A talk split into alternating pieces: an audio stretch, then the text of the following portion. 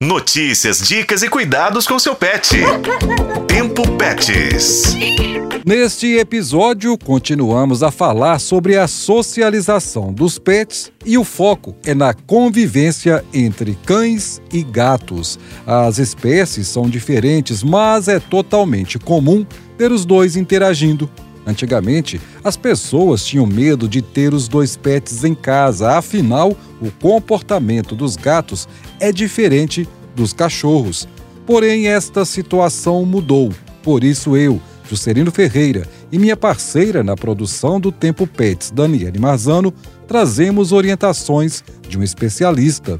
Isso mesmo. Quem tem gato e cachorro em casa garante que eles se entendem e até brincam juntos. Claro que os temperamentos são diferentes, mas é possível que um se acostume com o outro, como explica o adestrador Lucas Bastos Almeida. O ideal é que a introdução seja gradual, com socialização indireta, um reforçamento positivo e associação positiva automaticamente das duas espécies com cada um. O monitoramento seja contínuo quando eles estiverem juntos, que também cada um tenha o seu espaço na casa realmente determinado pelos donos. Importante que vocês não deixem esses dois sozinhos juntos, porque pode causar algum problema, principalmente pelo lado do cachorro, que normalmente é o mais invasivo nessa questão. Paciência e tempo. Aos poucos eles vão se acostumando com a presença um do outro e você vai conseguir ter uma convivência harmoniosa entre os dois. O adestrador Lucas Bastos Almeida alerta que a aproximação imediata entre cães e gatos bravos não é recomendada.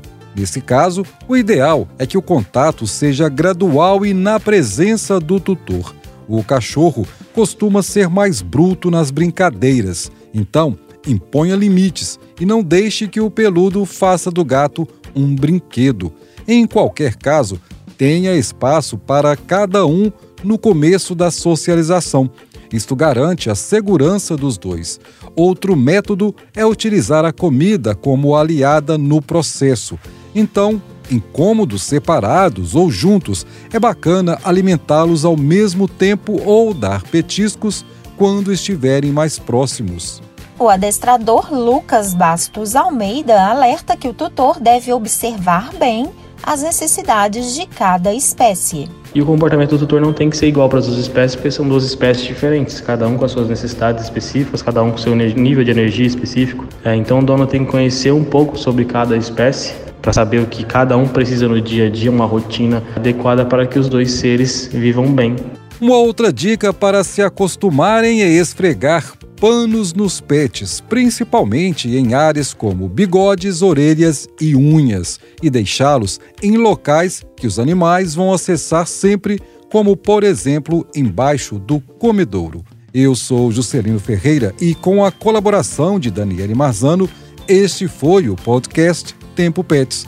Acompanhe pelos tocadores de podcast e na FM O Tempo.